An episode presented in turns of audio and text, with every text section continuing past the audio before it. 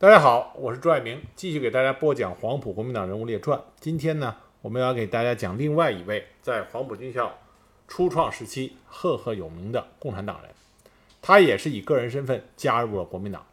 这个人呢，就是严凤仪。严凤仪是一八九六年出生于海南岛乐会县，在大革命时期啊，海南岛为中国的革命啊贡献了大批的人才，很多黄埔军校。早期的著名人物啊，都是来自于海南岛。比如说，我们这里提到的严凤仪，我们之前提到的王俊，还有另外一个著名的共产党人徐成章啊，黄埔一期的高材生周士第，这都是来自于海南岛。那么，严凤仪的父亲呢，是一个走街串巷的挑油郎，他母亲是以种地为业。严凤仪呢，兄弟四个啊，他最小，排行第四。少年的时候，严凤仪在水口的国民学校读书，父母节衣缩食供他上学。但后来呢，因为家庭经济状况实在太差，他就中途辍学了，然后远赴南洋谋生。一九一七年呢，严凤仪返回自己的家乡，继续他的学业。他父母呢也是非常支持，变卖了水田支持他就读。但是家庭的经济状状况实在是越来越差，日子也越来越难过。所以呢，他再一次辍学，又一次为了生计背井离乡，重往南洋。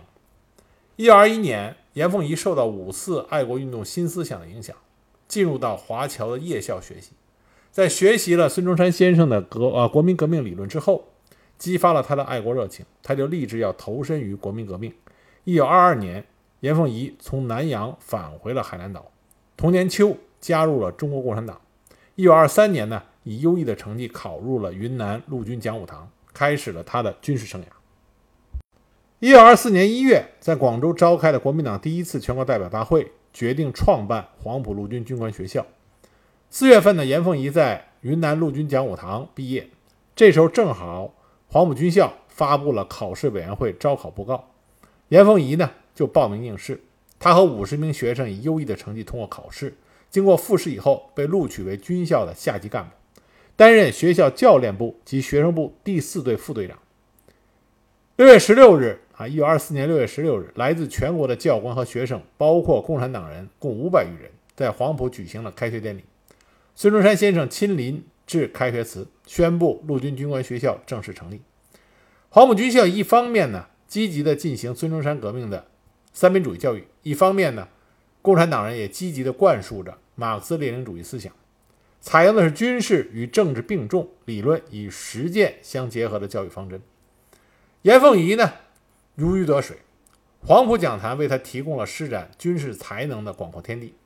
他充分的运用在云南讲武堂学到的军事知识，对学生进行系统的传授，所以他深受黄埔军校党代表廖仲恺先生的器重。那么七月六日，黄埔军校举行了国民党特别区党部第一届直监委员会选举会。共产党员严凤仪、李福、呃金佛庄、陈复、李之龙等以国民党党员的身份参加了选举会。结果呢，严凤仪、金佛庄、陈复、李之龙和蒋介石五人被选为了执行委员。五个人里边，除了蒋介石以外，四个都是中国共产党党员。在培训学生方面呢，严凤仪当时主要教授了战术学、兵器学、野外勤务令、军事学等课程。积极地带领着学生在夜间和野外进行实弹演练，受到了学生们的爱戴，并且让学生们也获得了良好的学习效果。在平定广州商团暴乱的时候，严凤仪率领着第四队啊学生队第四队，配合着第四队队长李伟章，在平定商团叛乱中啊表现得非常英勇。后来军校教导第一团成立，严凤仪任第二营营长。严凤仪的起点也很高，第一团的团长何应钦，那么严凤仪直属于何应钦手下，担任第二营营长。在第一次东征的时候，严凤仪率部参加。在第一次、第二次东征中，以及平定杨希敏、刘润环叛乱的过程中，严凤仪的表现都非常的优秀。所以呢，在黄埔学生军扩建成为国民革命军第一军，下辖三个师，共九个团的时候，严凤仪是第五团的党代表。他的团长呢是蒋鼎文。一九二六年三月，蒋介石制造中山舰事件，逮捕共产党员、海军舰长、海军局局长李之龙。那么，国共合作的形势发生了逆转，严凤仪被迫离开了黄埔军校。一九二七年四月十二号，蒋介石发动了四一二反革命政变。在这之后呢，严凤仪啊曾经短期的被党组织派到武汉担任警卫团团长。后来呢，他参加了八月一日中国共产党领导的南昌起义。在随起义军抵达粤啊抵达广东以后，因为起义遭受了失败。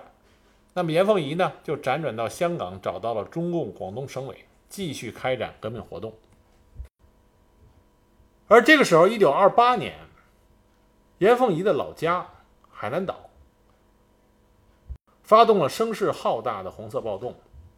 我们说起海南岛中国共产党领导下的革命斗争，很多人都知道冯白驹。而不可否认，冯白驹呢是中国共产党在海南岛的杰出的领导人物。没有冯白驹的英明领导，中国共产党在海南岛的革命斗争没有办法一直坚持到海南岛解放的那一天。但是呢，我们要客观的知道和了解历史。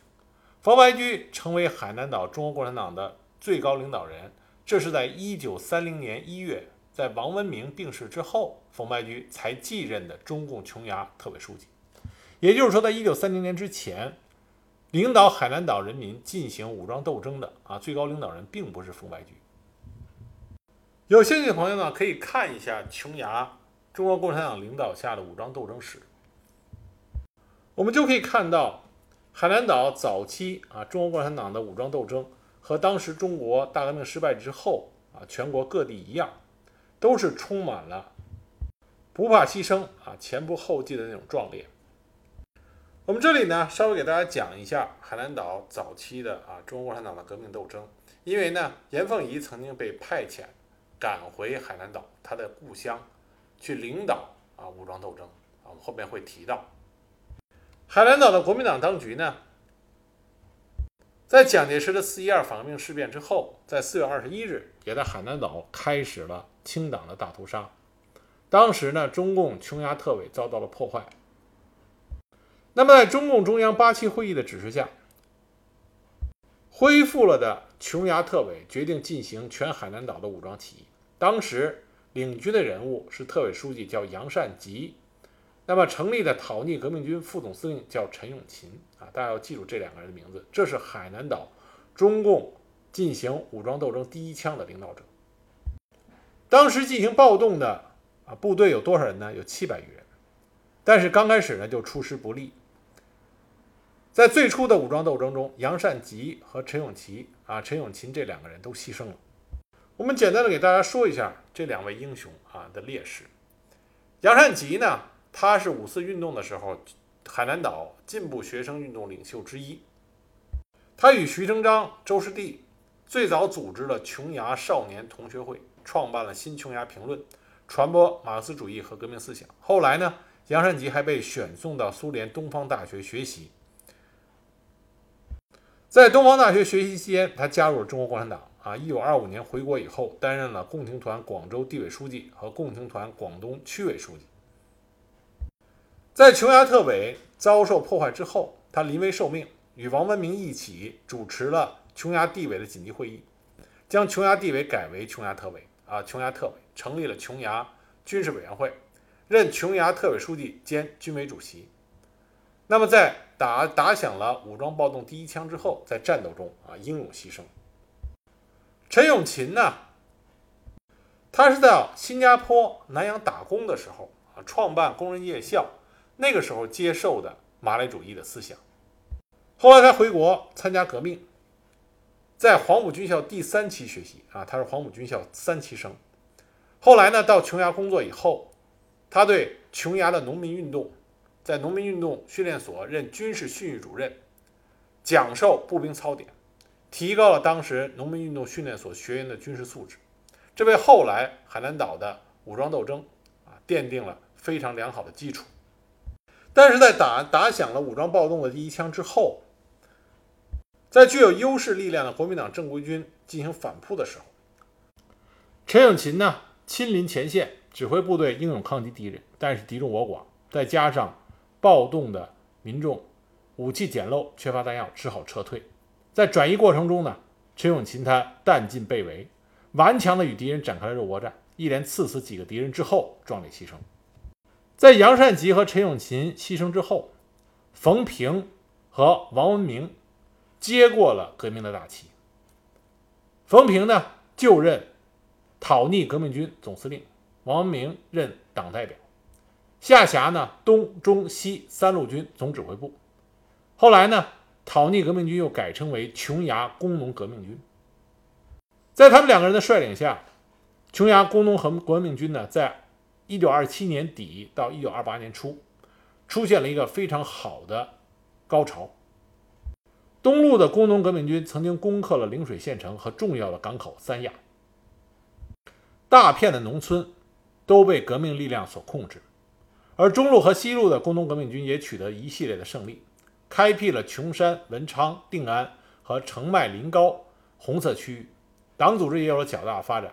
到一九二八年一月，建立了五十五个区委、四百个支部，党员发展到一点七万人。一九二八年二月，琼崖工农革命军改称为琼崖工农红军。这种看上去的形势大好呢，也使得中共广东省委对于琼崖的局势产生了过分乐观的这种态度。一九二八年二月，中央琼崖第二次代表大会召开，中共广东省委派了李源和黄庸。来琼崖指导，大会做出了夺取全琼崖政权的决定，推举李源为琼崖特委书记，黄庸和王文明为常务委员，并且当时中共琼崖特委还强烈的要求广东省委急派周士第、傅亮、严凤仪等驻军事同志返琼，希望补充琼崖工农红军的军事指挥力量。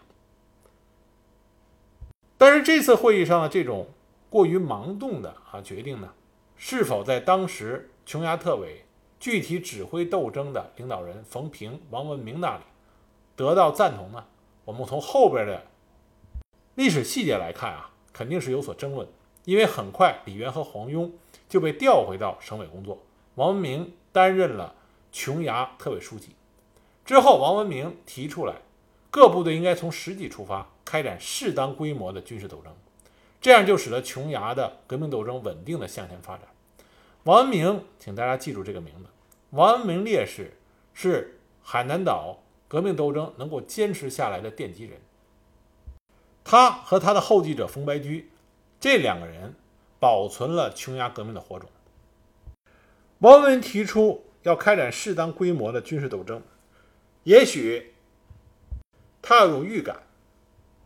从一片大好的革命形势之中，他看到即将来到的危机。果不其然，在一九二八年三月中旬，一个强大的对手来到了海南岛，这个就是蔡廷锴所率领的第十一军第十师。蔡廷锴的第十师，在前一年的八一南昌起义里面，就脱离了起义队伍，在反共剿共的问题上。这个时候，蔡廷锴和他的第十师是非常坚决的。那他们的军事素质呢，也远远高于琼崖的工农红军。而且，我们要客观地认识到，在一九二七年和一九二八年的时候，全国的工农红军在军事作战上还处于总结经验教训、成长的这么一个阶段，所以损失是不可避免的。当时，琼崖工农红军面对着蔡廷锴所率领的第十师的进攻。遭受到了严重的损失，总指挥冯平弹尽粮绝，不幸被俘。那么冯平被俘之后呢？蔡廷锴非常欣赏冯平的才气，当时屡次亲自的想说服冯平改变立场啊，转换阵营，但是冯平严词拒绝。后来呢，蔡廷锴又知道啊，听到风声，知道当时因为冯平呢声望很高，并且广受爱戴。那么，琼崖的工农红军和广大民众想要劫狱，蔡廷锴也害怕夜长梦多。那冯平烈士呢，就英勇就义。冯平牺牲之后，蔡廷锴又把目光转向了中路啊，琼崖中路红军。这个时候，严凤仪赶到了琼崖海南岛，他出任了琼崖红军中路总指挥。而这个时候呢，中共琼崖特委根据突然变化的形势提出来，各地红军就地机动作战，军民配合反击敌人的围剿，保卫革命根据地，保存有生力量。中路红军呢，要负有策应东路红军，保卫乐寺中心根据地的任务。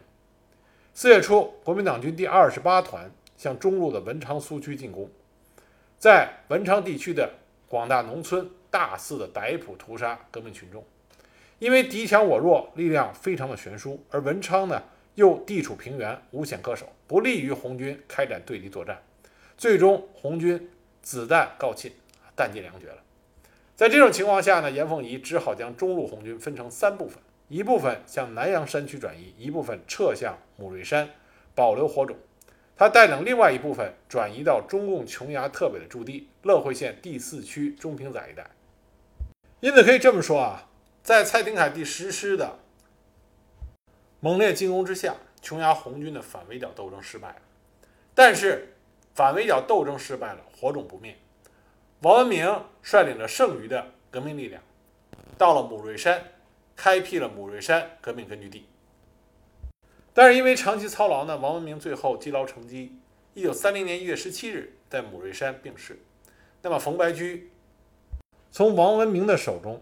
接过了琼崖革命斗争的大旗，那么之后呢，一直领导着琼崖的中国共产党的武装力量啊，坚持到了海南岛解放的那一天。严凤仪在琼崖革命已趋低潮的时候，他潜回到他家乡，住在他堂侄婿家啊，堂侄女婿家。每天清早，他还坚持军事操练，同时发动群众坚持斗争。他勉励他身边的青年人啊，他说。青年人要有坚强的革命意志，要有吃苦耐劳、不怕牺牲的精神，对任何工作都不能好高骛远。打个比方，好比跳高吧，刚开始才放四尺高，而且光着脚跳。假如跳过了，再给你穿上一斤重的铁鞋跳。如果又跳过了，再加半斤。跳过了又和刚才那样加。我们的革命工作也是这样，要有发展、巩固、发展的过程，最后取得辉煌的胜利。一定要坚持革命，革命最终会成功。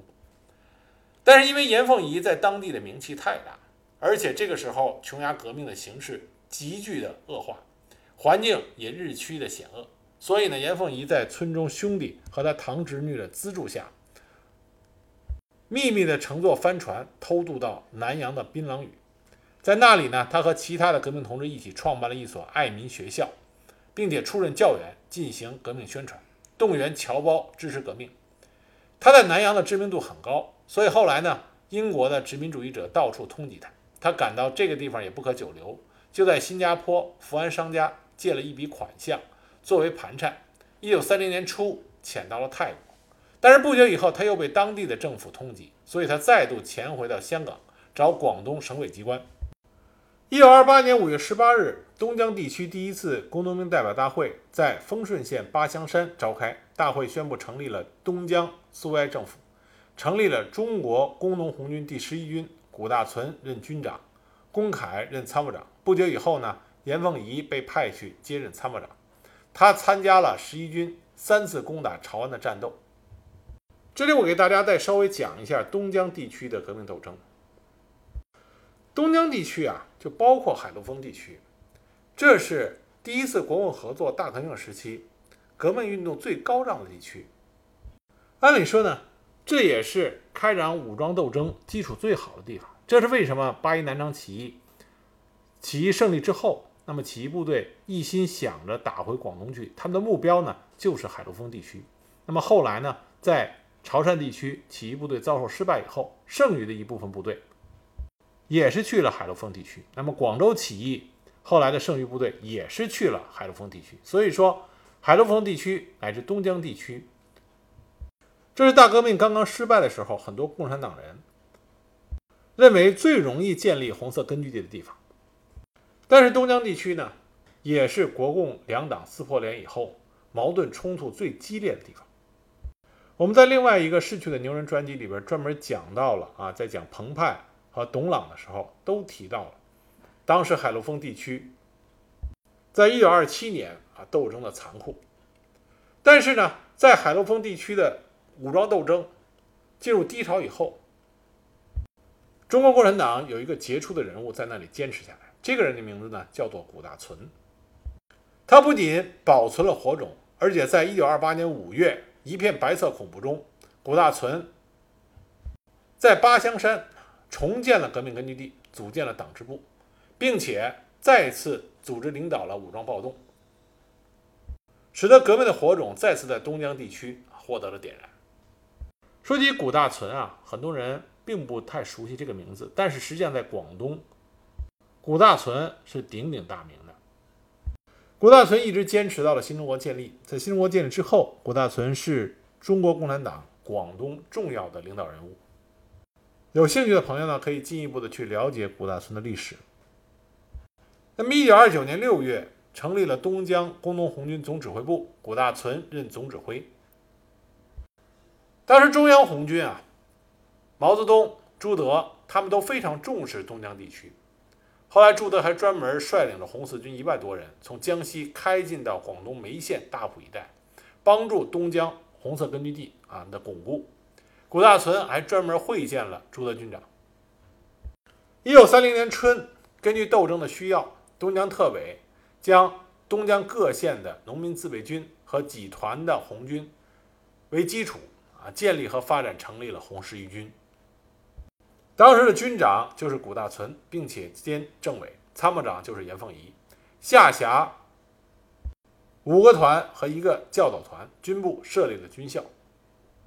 全军呢是三千多人。以后有机会呢，我会给大家讲一讲古大存啊。实际上，古大存也是相当的不容易，他一直坚持在东江地区，一直坚持到最后新中国的建立。在期间呢。他遭受过错误的对待，东江地区也是肃反的重灾区。他也经历过革命的低潮啊，最恶劣的时候，吴大存手下的红军只剩下一百九十多人啊，从三千多人变成了一百九十多人。在中央红军进行长征以后啊，形势更差。一九三五年冬的时候，古大存身边最后仅存了十八个人。就是这样，古大存最后还是坚持下来。所以令人肃然起敬。那么再说严凤仪，严凤仪在一九三零年十二月，因为广东省委要加强广东省委的军事领导工作，严凤仪就被调回香港参加省委的军事工作。可是当时呢，广东省委机关已经被敌人盯上，破坏严重。那么在一九三一年五月，严凤仪在香港不幸被捕，然后被引渡回了广州。一九三一年五月二十八日，这个将一生献给革命事业的年轻人。壮烈牺牲，时年仅三十五岁。这就是黄埔军校初建时期学生队第四队副队长严凤仪，他英勇而又壮烈的一生。